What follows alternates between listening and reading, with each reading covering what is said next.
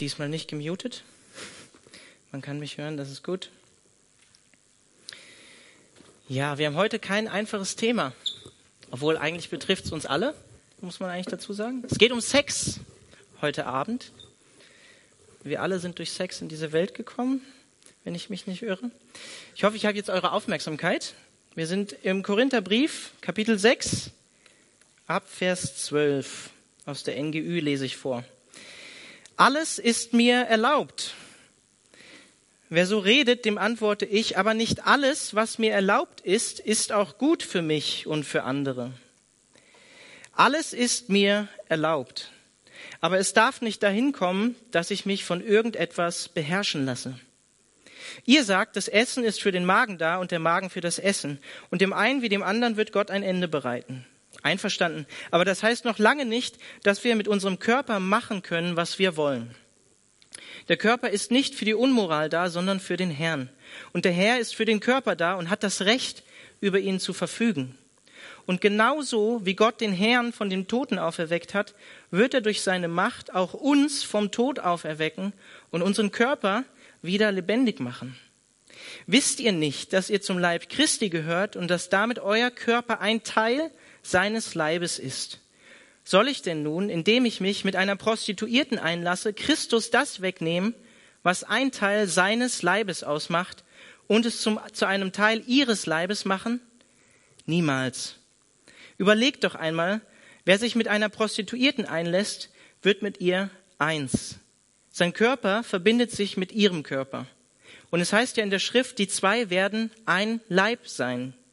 Wer sich hingegen mit dem Herrn verbindet, wird eins mit ihm. Sein Geist verbindet sich mit dem Geist des Herrn. Lasst euch unter keinen Umständen zu sexueller Unmoral verleiten. Was immer ein Mensch für Sünden begehen mag, bei keiner Sünde versündigt er sich so unmittelbar an seinem eigenen Körper wie bei sexueller Unmoral. Habt ihr denn vergessen, dass euer Körper ein Tempel des Heiligen Geistes ist? Der Geist, den Gott euch gegeben hat, wohnt in euch und ihr gehört nicht mehr euch selbst. Gott hat euch als sein Eigentum erworben. Denkt an den Preis, den er dafür gezahlt hat. Darum geht mit eurem Körper so um, dass es Gott Ehre macht. Wir erinnern uns, Kapitel 5, was hatte Paulus in Vers 1, Kapitel 5 gesagt? Überhaupt hört man in Korinth von Unzucht unter euch, hat Paulus geschrieben. Und genau diesem Thema wendet er sich jetzt nochmal zu. Es geht heute um unser Verhalten und unsere Einstellung zur Sexualität als Christen. Und im Vers 12 lesen wir, alles ist mir erlaubt. Lesen wir auch noch später nochmal in Kapitel 10, in Vers 23. Es war entweder ein Satz, den Paulus in Bezug auf unsere christliche Freiheit vom Gesetz und dessen Vorschriften gebraucht hat, also vom alten Bund, und den die Korinther sozusagen missbraucht haben, indem sie ihn auf Gebiete angewandt haben, wo eigentlich ganz klar die Bibel und auch äh, Jesus Christus ganz klare Dinge zugesagt haben, wie wir eigentlich mit unserer Sexualität als Christen umgehen sollten. Und die NGÜ inter interpretiert ähm, diesen Ausspruch als Ausspruch von den Korinthern. Ist auch möglich, das zu tun. Kleine Erinnerung, im griechischen Grundtext stehen nur Großbuchstaben komplett aneinandergereiht und es gibt keine Satzzeichen eigentlich. Ja? Also da muss man auch, ist eigentlich Interpretation, wie man da manche Teile dann übersetzt. Gar nicht so einfach manchmal. Aber ich will mich von nichts beherrschen lassen, sagt Paulus. Und wie wir in Vers 15 gelesen haben, einige korinthische Christen dachten, es sei okay, Christ zu sein, das hört sich für uns vielleicht heute vielleicht ein bisschen komisch an, und gleichzeitig ins Bordell zu gehen und Prostitution zu nutzen.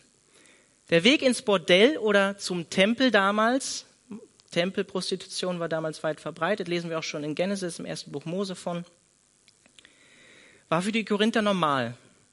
Und ich hatte das schon oft gesagt in meinen Predigten, über den Korintherbrief, die wir schon hatten, die Sexualmoral der damaligen griechischen und römischen Kultur hat das für okay erklärt. Ja, es war damals nicht unansehnlich, religiös zu sein und trotzdem in den Tempel zu gehen und mit einer Prostituierten zu schlafen. Im Gegenteil, es war sogar miteinander verwoben, Religion und Sexualität.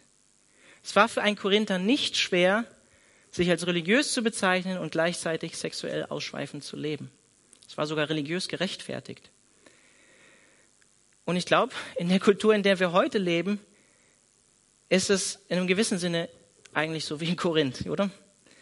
Und leider ist es leider auch bei vielen Christen heutzutage so, dass sie Sexualität von ihrem restlichen Glauben trennen. Alles ist mir erlaubt, sagt Paulus, beziehungsweise die Korinther. Ich darf alles. Ist es so? Ist es so, frage ich. Ich glaube nicht. Galater 5, Vers 13. Geschwister, ihr seid zur Freiheit berufen. Ihr habt Freiheit. Doch gebraucht eure Freiheit nicht als Vorwand, um die Wünsche eurer selbstsüchtigen Natur zu befriedigen, sondern dient einander in Liebe. Alles ist mir erlaubt. Ich darf alles. Ist doch eigentlich der Satz, den die unsere Gesellschaft auch nutzt in Bezug auf Sexualität, oder? Vielleicht mit der einzigen Einschränkung noch, solange ich niemandem dabei wehtue. Oder? Alles ist mir erlaubt, was Sex angeht, solange ich niemanden dabei verletze. Als einzige ethische Einschränkung für Sexualität. Die einzige Grenze, die wir eigentlich noch haben in unserer Gesellschaft, wenn wir so ins Internet schauen, was man da so alles sieht, obwohl die Grenze wird ja auch oft überschritten, ist die Pädophilie.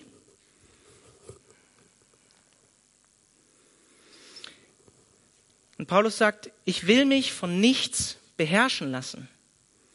Und das Paradoxon in der Kultur und Gesellschaft, in der wir leben, ist doch das, dass wir denken, seit den 70ern vor allen Dingen, die Sexualität ohne Grenzen würde uns wirklich frei machen. Und stattdessen ist es genau der Gegenteil der Fall. Genau diese Einstellung bringt uns in eine Abhängigkeit von Sexualität. Unsere Gesellschaft ist besessen von Sex. Sex beherrscht unsere Medien, unser Denken. Und ich gehe so weit zu sagen, wir beten Sex an.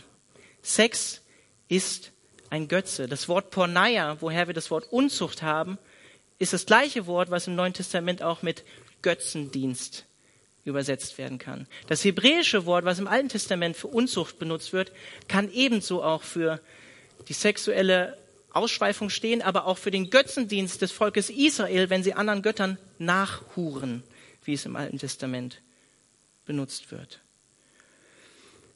Sex hat eine enorme Macht und Kraft. Und Sex kann uns auch beherrschen. Lust und Begierde kann dich krank machen.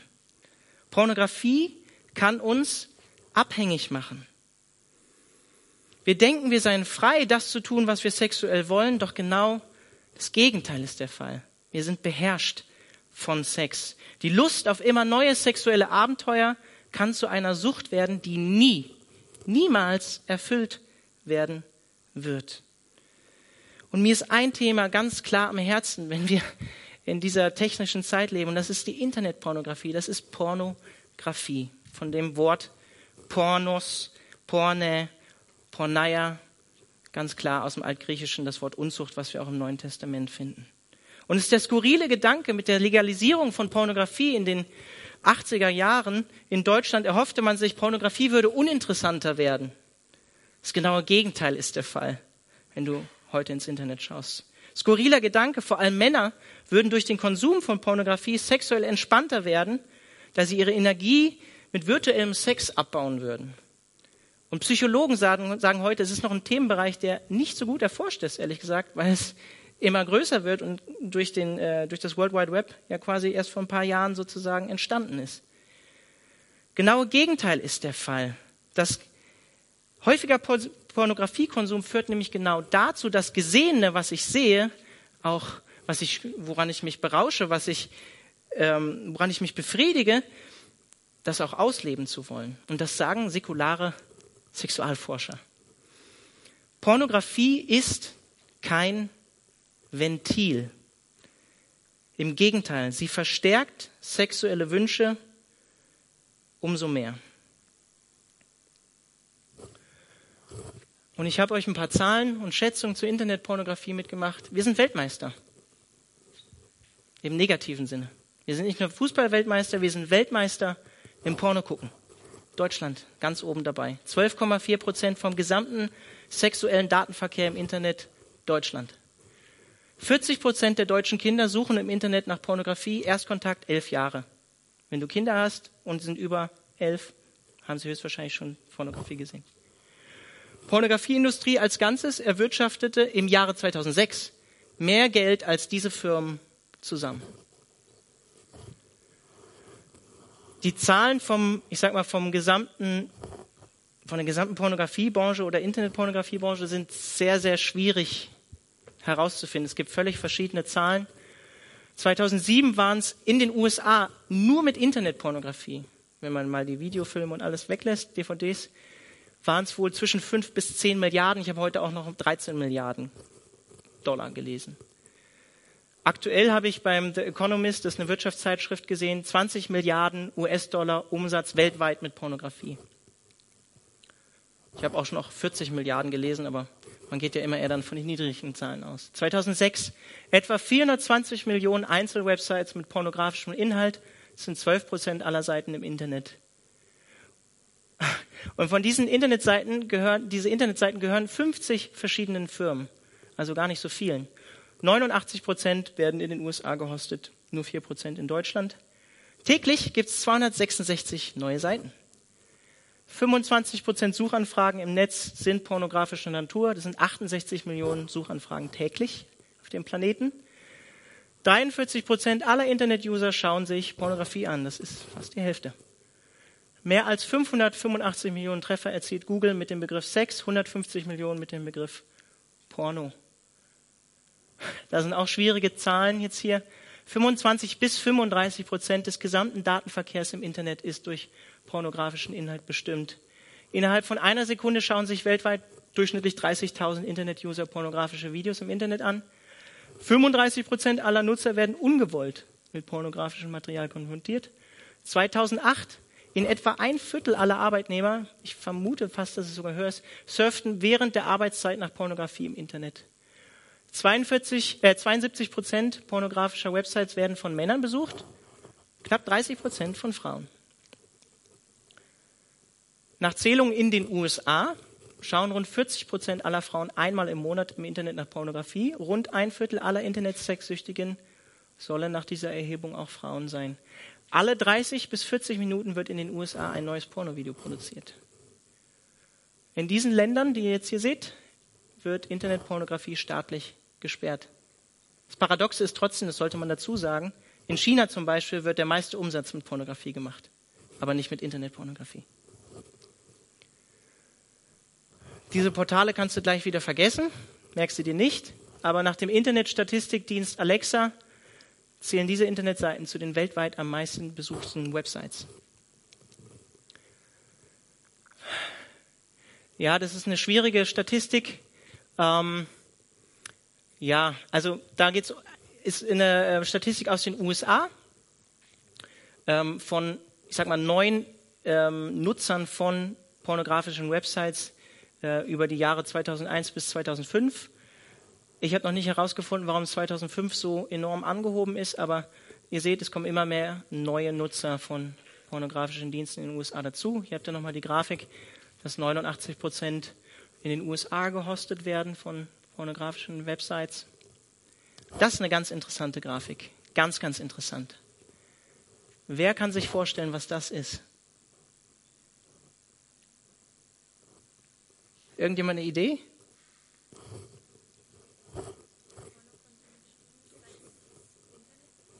Das ist sogar ganz gut. Also, US Hardcore Pornography Titles released. Was ist 1992 91 geschehen? Wer kennt sich mit dem Internet aus? World Wide Web wurde erfunden. Und wie ihr seht, hat es zu einer enormen Steigerung von Pornografie beigetragen, indem mehr und mehr Pornofilme produziert wurden, um mehr und mehr ins Netz zu stellen. Das ist auch ein bisschen erschreckend. Aber eigentlich, ja, wir müssen uns damit auseinandersetzen. Ähm, Jugendliche 33 Prozent schauen im Internet normal Sexseiten an und direkt danach 16 Prozent sind schon illegale Inhalte, die Jugendliche im Internet sehen, die gesetzlich verboten sind in Deutschland. Ja, so viel einfach kurz zu den Zahlen dazu. Pornografie im Internet ist leicht verfügbar, ist anonym, ist kostenlos. Völlig anders als früher, als man noch in die Schmuddelecke gehen musste oder am Kiosk heimlich gefragt hat. Und junge Menschen lernen heutzutage, was Sexualität ist, über genau das, Internetpornografie. Das war sogar schon bei mir so, wobei ich auch über meinen Vater, der auch kein Christ war, kein Christ ist, Heftchen gefunden habe. 90 Prozent, 90 Prozent der 8- bis 16-Jährigen haben bereits Kontakt mit Internetpornografie gehabt. Und das Paradoxe ist, Pornografie ist eigentlich gesetzlich gesehen in Deutschland unter 18 Jahren verboten und wird mit einem Jahr Gefängnis oder Geldstrafe kann geahndet werden. Pornografie kann wie Rauchen oder andere Drogen sein. Es gibt von ähm, Sexualforschern Erhebungen, die sagen, Pornografie kann zu 50 Prozent mehr Erregung als die bloße Fantasie führen. Und wir können abhängig davon werden. Wir können abhängig davon werden. Pornografie kann ein Seelentröster werden, der immer für dich da ist, wenn es dir schlecht geht. Du suchst deinen Trost und deine Erfüllung nicht in Gott, wenn du Stress hast, sondern in Pornografie. Sie ist immer für dich da, ist ja nur noch ein Klick weit entfernt um in eine Fantasiewelt abzutauchen, um sich ein sexuelles Hoch zu verschaffen, einen Adrenalinkick. Und danach fühlst du dich, wenn du es dir angeschaut hast, noch leerer und schlechter als vorher. Oder? Und dabei wäre es in solchen Situationen, wenn du so herausgefordert bist, eigentlich möglich, zur wahren Quelle von Freude und Ruhe zu kommen. Und ich sage das zuerst mir selbst, zu Jesus Christus. Wie pervers ist Pornografie eigentlich? Sind wir uns dem eigentlich bewusst? Pornografie ist der gefilmte Akt von sexueller Sünde. Die Leute, die das da tun, machen das wahrscheinlich hauptsächlich sowieso für Geld. Aber es ist wohl immer so, dass diese Leute nicht unbedingt miteinander verheiratet sind oder nur mit ihrem Ehepartner vor der Kamera Sex haben, oder? Und wir schauen uns diese grafische Darstellung von sexueller Sünde an und ergötzen uns noch daran wie andere Menschen sexuell sündigen, um uns selber daran zu befriedigen. Hallo? Unabhängig von sexuell fragwürdigen Praktiken, die dort ausgeübt werden, wie Gruppensex, was weiß ich was. Alles das, was das Alte Testament als Sünde in Levitikus auflistet. Pornografie fördert den Wunsch nach häufig wechselnden Partnern. Pornografie fördert den Wunsch, das Gesehene auszuleben und zu praktizieren. Pornografie kann in die Abhängigkeit führen. Pornografie führt zu Unzufriedenheit mit der eigenen Sexualität. Pornografie führt zu Selbstwertproblemen und Komplexen. Pornografie fördert die Verrohung unserer Gesellschaft. Pornografie klammert Liebe und Zärtlichkeit fast immer aus. Pornografie vermittelt ein falsches Bild von Frauen. Pornografie entmenschlicht den Menschen. Pornografie vermittelt ein falsches und unrealistisches und sündiges Bild von Sexualität. By the way, man kann mit Sex sogar Kinder zeugen und dann muss man Verantwortung für die übernehmen. Wenn wir so heute in die Internetpornografie oder in die Pornografie schauen, denkt man, ähm, Kinderzeugen hat damit gar nicht mehr viel zu tun. Pornografie entwürdigt vor allem Frauen und auch Männer. Und auch Männer. Pornografie macht unglücklich. Pornografie gaukelt dir Schönheit, Intimität und Abenteuer nur vor. Pornografie verspricht dir etwas, was die Realität niemals halten kann. Pornografie fördert den weltweiten Menschenhandel. Pornografie fördert den Missbrauch von Frauen und Kindern. Kinderpornografie hat deutlich zugenommen seit dem World Wide Web. Pornografie hinterlässt Schuldgefühle. Pornografie entheiligt Sex, wie er von Gott erdacht wurde. Ein Mann, eine Frau in einem Ehebund. Simpel. Pornografie macht dich unfähig für eine gesunde Ehe. Pornografie macht dich unfähig für echte Intimität. Und das sehe ich in meiner eigenen Ehe. Pornografie macht dich unfähig für die Rücksichtnahme und echte Bindung. Pornografie schadet deiner Beziehung, deiner Ehe, deinem Sozialleben und kann zur Entwicklung von abnormalen Sexualinteressen führen. Kennt jemand Ted Bundy? Serienkiller aus den USA, 30 Frauen getötet, christlich aufgewachsen. Einer seiner Hauptgründe war, der, war die Benutzung von Pornografie, wie er erzählt hat, kurz bevor er hingerichtet wurde.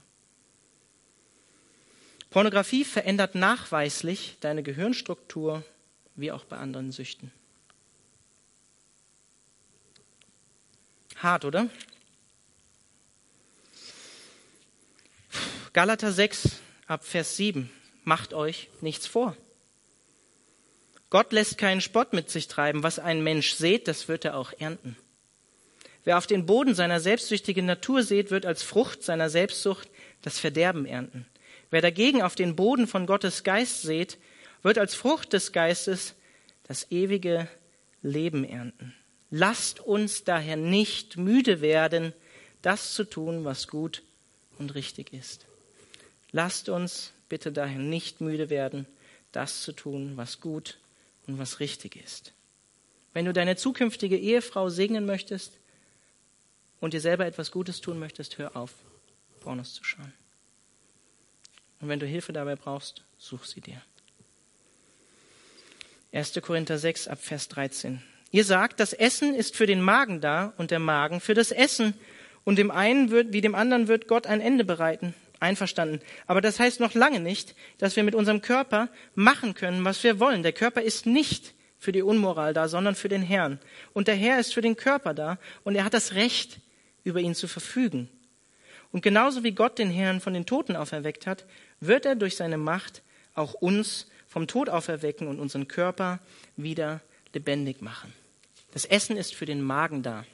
Entweder auch hier wieder ein Satz von Paulus, den er benutzt hat in Bezug auf unsere christliche Freiheit von jüdischen Essensvorschriften im Alten Testament, oder eben ein Ausspruch der Korinther, wie ihn die NGÜ interpretiert. Eigentlich so wie in unserer Gesellschaft, oder? Sex ist halt ein schlichtes körperliches Bedürfnis, das einfach befriedigt werden will. So wie Essen und Trinken. Ganz einfach. Und ich finde es immer wieder bezeichnend, wenn ich bei uns, wir wohnen in Merzhausen, in Vauban zum Edeka einkaufen gehe. Da kann man Essen kaufen, ja, Edeka kennt ihr, kennt ihr alle. Und direkt gegenüber vom Edeka ist ein Bordell. Da kannst du dir dann körperliche Befriedigung kaufen. Sex kaufen, aber keine Intimität, keine emotionale Bindung. Sowas nicht. wenn man an diesem Bordell vorbeifährt, links und dann wieder Richtung Merzhausen, Richtung unser Zuhause, kommt gleich auf der linken Seite das zweite Bordell. Und ich glaube, wir wohnen irgendwie nur knapp einen Kilometer ja, vom Edeka entfernt. Ich möchte euch was vorlesen von Paul Bocuse. Das ist ein Sternekoch aus Frankreich, der auch Unternehmer ist. Der sagt, oder in dem Artikel heißt es, Bett und Gaumenfreunden sind für ihn eng verbunden. Und dann sagt Paul Bocuse, der ist übrigens 90 Jahre alt geworden, gerade. Küche und Sex haben viel gemeinsam, findet er. Hier wie da gehe es um Verbindung. Verschlinge man mit den Augen, man sehe, habe Hunger. Mit gleich drei Gefährtinnen teilt er sein Leben. Nicht immer heimlich tut er es. In aller Öffentlichkeit lebt er die Vielweiberei. Also er hat, ich glaube, 1950 rum geheiratet und hatte dann zwei andere feste Frauen auf jeden Fall noch in seiner viel Ehe, also er hat sie nicht geheiratet oder in seiner Beziehung, in seiner Vielwaberei, wie auch immer man das nennen will. Und dann sagt er das. Dazu brauche ich eigentlich nicht mehr viel sagen.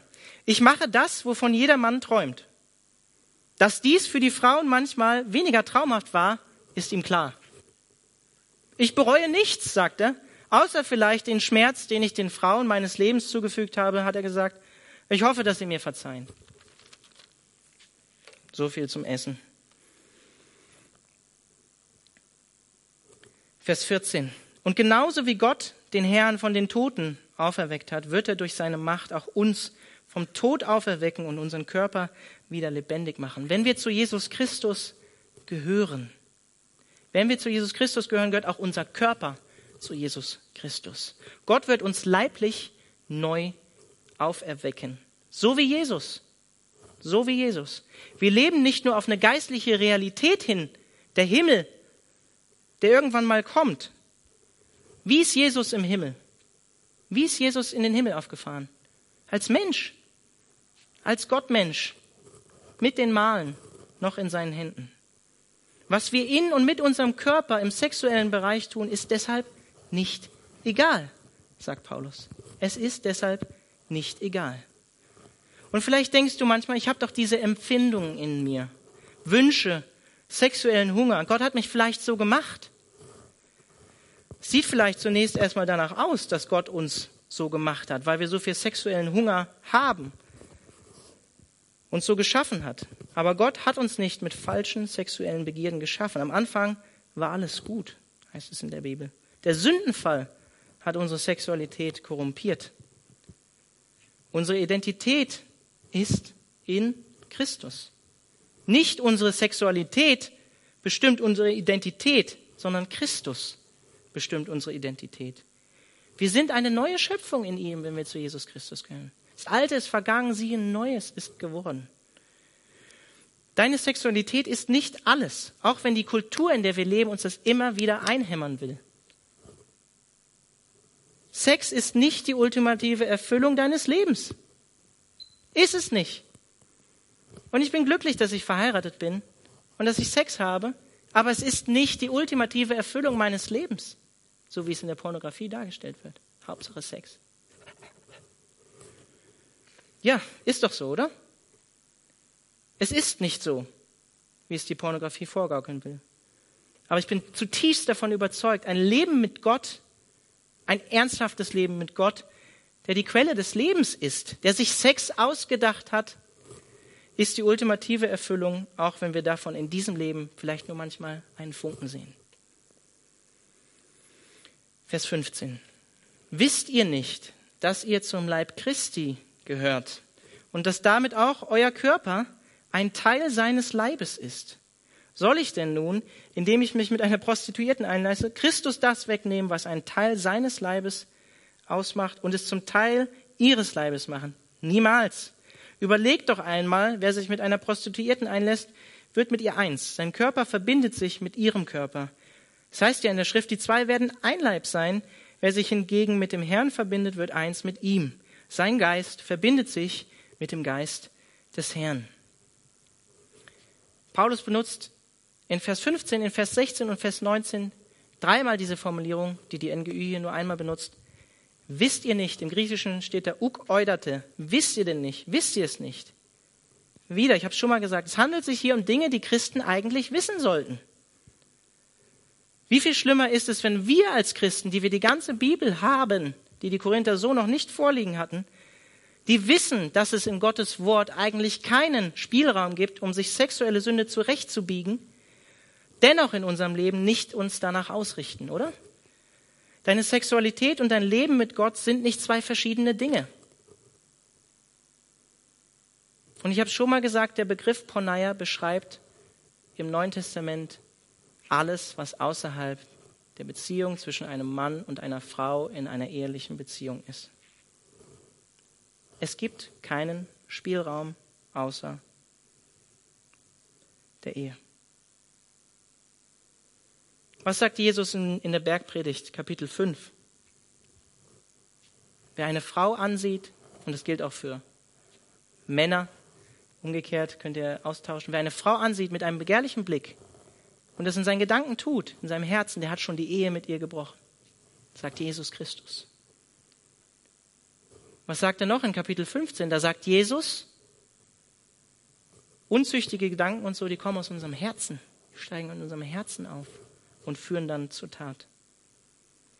Wir gehören, wenn wir an Jesus Christus glauben, zu seiner weltweiten Gemeinde. Wir sind sein Körper.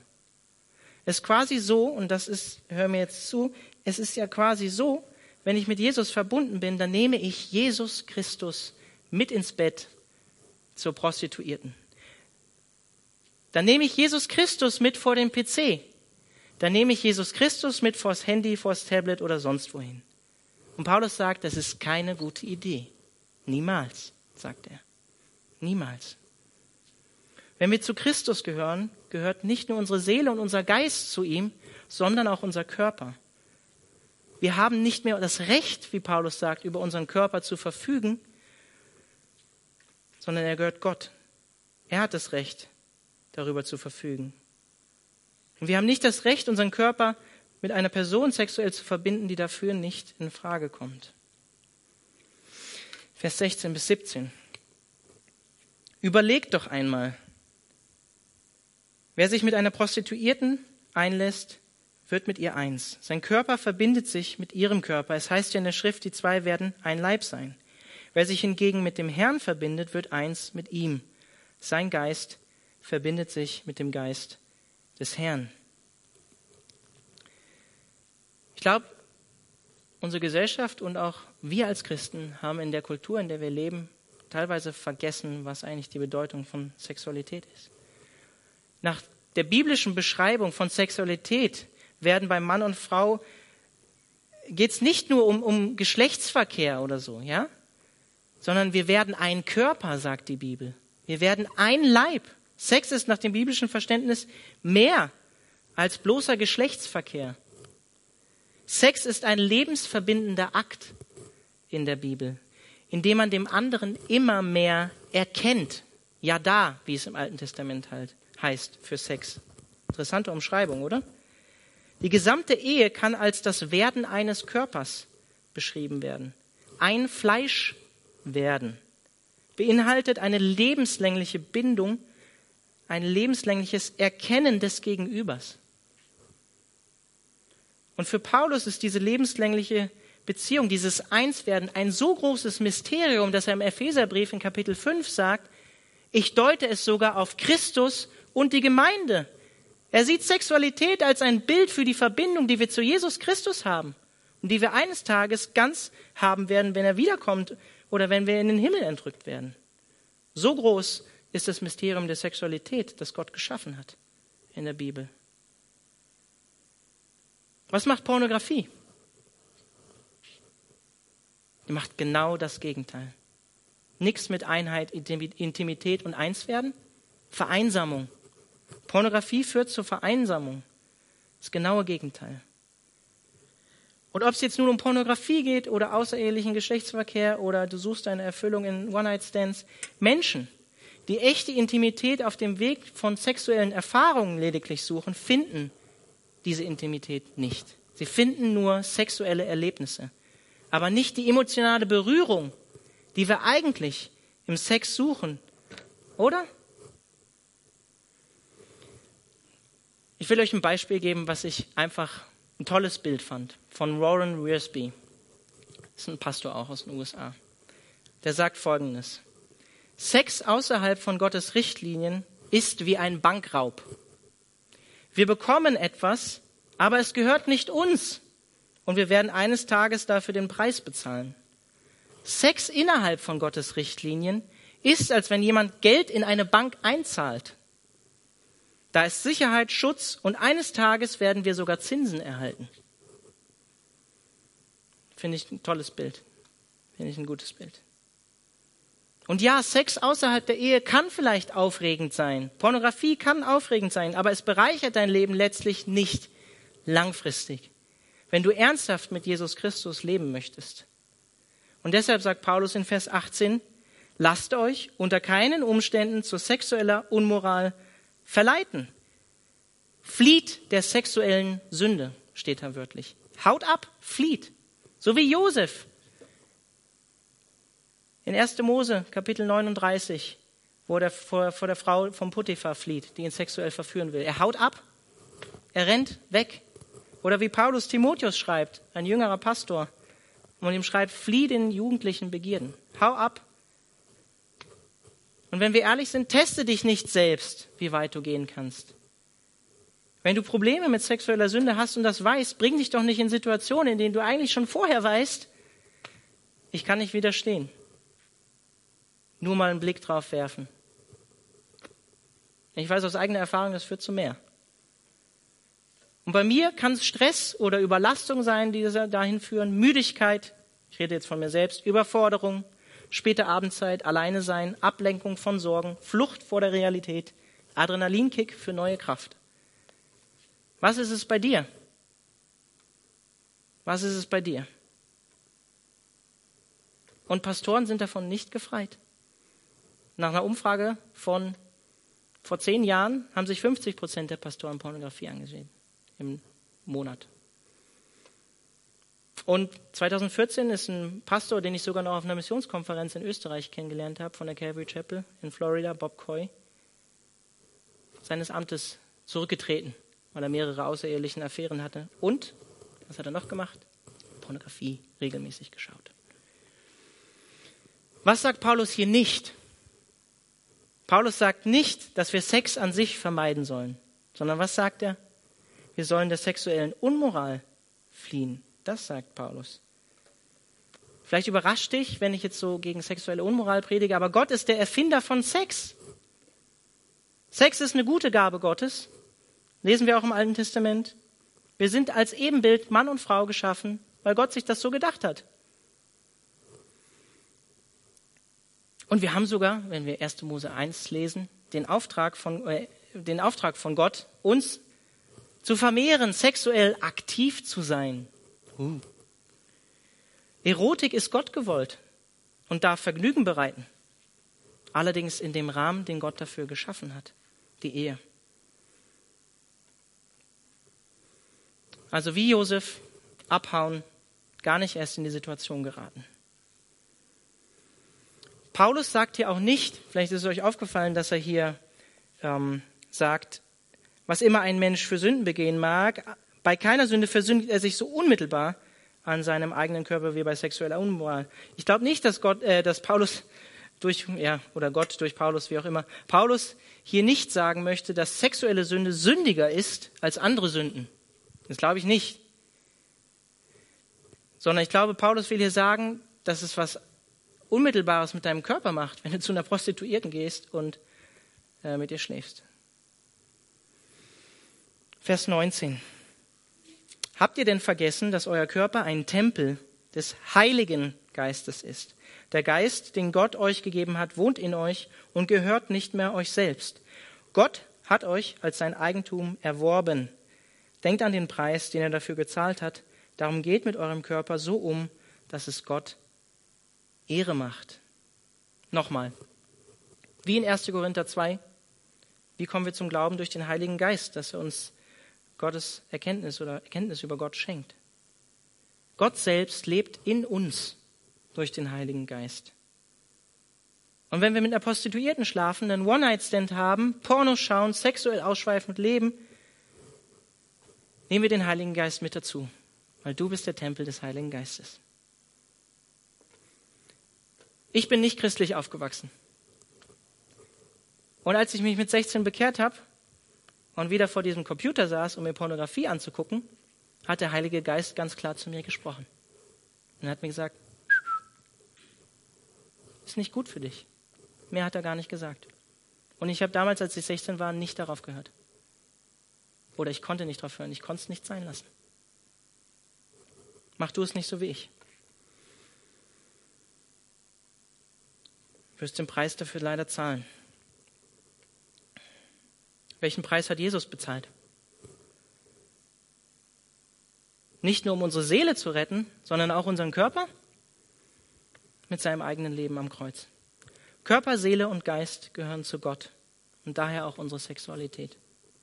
Dein Leben gehört nicht mehr dir.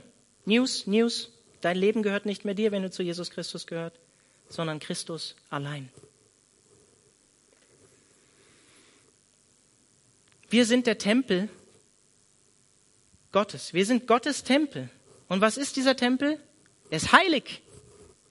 Wer wohnt in uns? Der Heilige Geist. He's holy. Der Heilige Geist. Und deshalb sollen wir auch heilig leben. Und ich glaube, dass dieses Prinzip, was wir hier haben, dass wir das auch auf andere Bereiche anwenden können, wenn der Heilige Geist in uns lebt. Körperliche Gesundheit, wie gehen wir mit unserer körperlichen Gesundheit um? Tätowierung zum Beispiel. Ihr wisst, ich bin selber tätowiert könnte man sich jetzt auch Gedanken drüber machen. Ich habe für mich da eine Entscheidung getroffen, aber wenn du dich tätowieren lassen willst, mach's nicht leichtfertig. Werd dir theologisch vorher darüber klar, ob das wirklich drin ist. Und ich glaube auch, dass dieser Vers ein starker Vers ist, der dafür spricht, dass wir als Christen keine Dämonen ausgetrieben bekommen müssen. Brauchen wir nicht. Der Heilige Geist lebt in uns. Wir gehören zu Jesus Christus. Und wenn irgendein anderer Christ zu dir kommt und sagt, er will Dämonen aus dir austreiben, dann würde ich sagen, hm, theologisch fragwürdig. Abschließende Gedanken und dann komme ich auch zum Ende. Ich lese ein paar Verse aus 1. Thessalonicher, Kapitel 3, ab Vers 1. Jetzt noch etwas anderes, Geschwister. Wir haben euch gelehrt, wie ihr leben sollt, um Gott zu gefallen. Und ihr handelt auch danach. Doch nun bitten wir euch im Namen des Herrn Jesus mit allem Nachdruck, macht darin auch weiterhin Fortschritte. Gib nicht auf, macht darin noch weiteren Fortschritte. Ihr kennt ja die Anweisungen, die wir euch im Auftrag des Herrn Jesus gegeben haben. Gott will, dass ihr ein geheiligtes Leben führt. Dazu gehört, dass ihr euch von aller sexueller Sünde fernhaltet. Jeder von euch muss lernen, Herr über seine Triebe zu sein. Denn euer Leben gehört Gott. Und die Menschen sollen Achtung vor euch haben. Lasst euch nicht von Begierden und Leidenschaften beherrschen wie die Menschen, die Gott nicht kennen. Gott hat uns dazu berufen, ein geheiligtes Leben zu führen und nicht ein Leben, das von Sünde beschmutzt ist.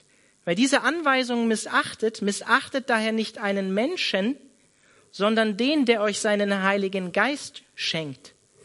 Gott selbst, der Heilige Geist in uns. Und ich weiß nicht, wie du zum Glauben gekommen bist, was dir erzählt wurde. Ein Jünger Jesu zu sein, ist nicht happy clappy. Ein Jünger Jesu zu sein, kann ziemlich hart sein. Denn Jesus ruft uns dazu auf, uns selbst aufzugeben. Jesus ruft dich und mich dazu auf, alles loszulassen, was nicht in seinem ursprünglichen Plan für uns Menschen ist. Und die Frage ist, und die musst du dir selber stellen, vertrauen wir Gott wirklich, dass er es gut meint? Vertraust du wirklich darauf, dass Gott dir nichts nehmen will und der Rahmen und die Gebrauchsanweisung, die Gott für seine Erfindung Sex geschrieben hat, auch wirklich gut ist? Gut ist. Oder denkst du, Gott will dich beschneiden und du verpasst vielleicht irgendwas? Ich habe das oft gedacht, dass ich sehr viel verpasse. Johannes 15. Vielleicht kennt ihr dieses Gleichnis, wo Jesus davon spricht, dass er der Weinstock ist und Gott die Reben wegschneidet, die keine Frucht bringen. Gott schneidet Dinge in unserem Leben weg, wenn wir zu Jesus Christus gehören. Ein guter Winzer, der qualitativ hochwertige Weine erzeugen will, schneidet Trauben weg vom Stock, damit die, die hängen, noch qualitativere Weine erzeugen. Unser alter Mensch muss sterben. Und wenn du Probleme mit Pornografie hast, sie muss sterben. Der Teufel liebt Dunkelheit. Dinge im Versteckten halten. Dort gedeiht Sünde wie Unkraut am besten. Und meine Aufforderung an dich ist, komm ins Licht, wenn du damit Probleme hast und es nicht mehr unter Kontrolle hast.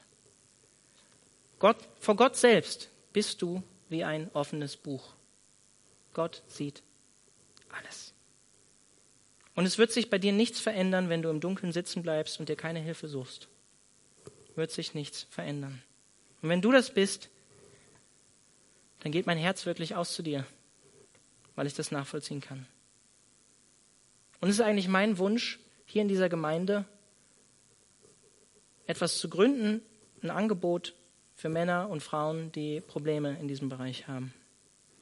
Und ich sage das hier nicht vorne als jemand, der irgendwie die, die Heiligkeit oder die Weisheit mit Löffeln gefressen hat. Ich weiß, wir alle kämpfen damit, mit unserer Sexualität und unserer sexuellen Neigung richtig umzugehen. Und auch wenn unsere Gesellschaft dir sagt, du bist deine Sexualität oder Sex ist das, was du in deinem innersten Wesen wirklich bist, oder vielleicht so Aussprüche wie, du bist homosexuell geboren Gilt diese Aussage auch für Pädophile? Sex ist nicht alles.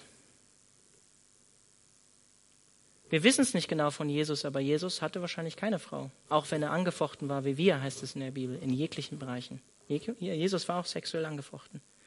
Paulus hatte vielleicht mal eine Frau, aber sonst lesen wir im Neuen Testament nicht davon, dass er eine Frau hat. Jesus ist das Brot des Lebens. Was heißt das wirklich?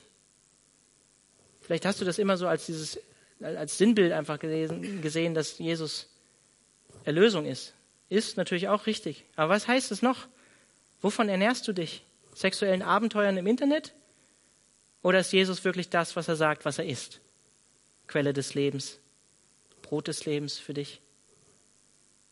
Oder ist Sex, Pornografie das, was dir Trost gibt? Wenn du gestresst bist, wenn du dich leer fühlst, wenn du Nähe suchst, wenn du dich nach Ruhe sehnst? Sex, Pornografie kann den Durst nicht stillen. Never ever. Nur Jesus Christus kann dir Wasser und Brot des Lebens geben, keine andere Quelle. Und wenn wir sexuell versucht sind, mit sexuellen Gedanken und unseren Neigungen freien Lauf zu lassen, dann scheinen oft geistliche Dinge weit, weit weg, wenn wir ehrlich sind, oder? Aber das ist nicht so. Ich bin davon überzeugt, dass die Wurzel der meisten sexuellen Wünsche, die wir als Menschen haben, der Wunsch nach Intimität und Einheit ist, den wir empfinden tief in uns. Der Wunsch nach Schönheit vielleicht auch, der Wunsch nach Abenteuer. Und das alles sind Dinge und Wünsche, die wir in Perfektion bei Gott erleben, wenn wir ewig bei ihm sein werden. Die ultimative Verbindung und Einheit werden wir im Himmel mit Gott selbst haben.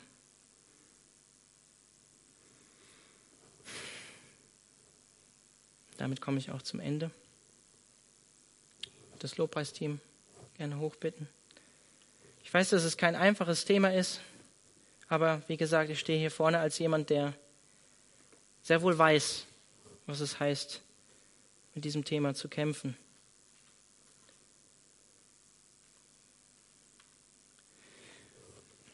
Ich weiß, es fällt vielleicht schwer, aber wenn du dich angesprochen gefühlt hast, irgendwie vielleicht ans Licht zu kommen mit gewissen Dingen.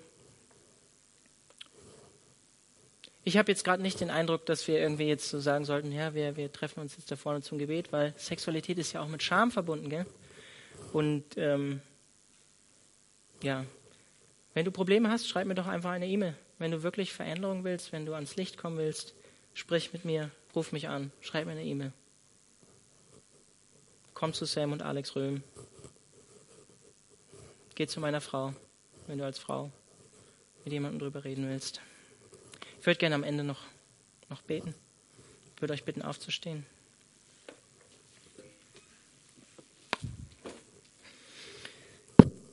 Jesus, du siehst, dass wir alle, dass wir alle im gleichen Boot sitzen. Wir sitzen in der gleichen Gesellschaft, wir leben in der gleichen Gesellschaft, die sehr ähnlich ist wie die damals, in die Kulturen, die Paulus geschrieben hat.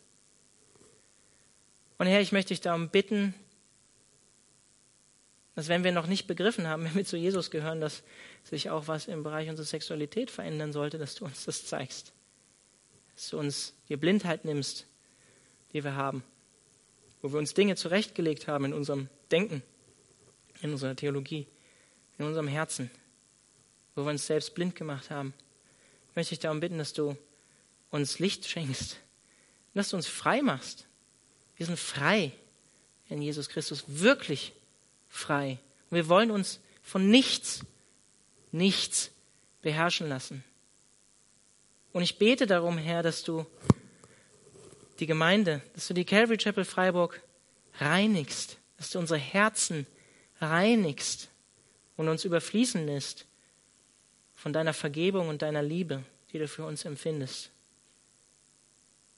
Und Herr, ich weiß, dass wir uns oft selber nicht vergeben können, weil Sexualität so schambehaftet ist, wo du uns schon längst vergeben hast. Und ich möchte dich darum bitten, dass du jeden ermutigst, der sich selbst geißelt, wenn er damit Probleme hat und sich versündigt an dir, dass du ihm neuen Mut zusprichst, Fortschritte zu machen, weiterzugehen, ans Licht zu kommen, sich Hilfe zu suchen. Ich bete das in Jesu Namen. Amen.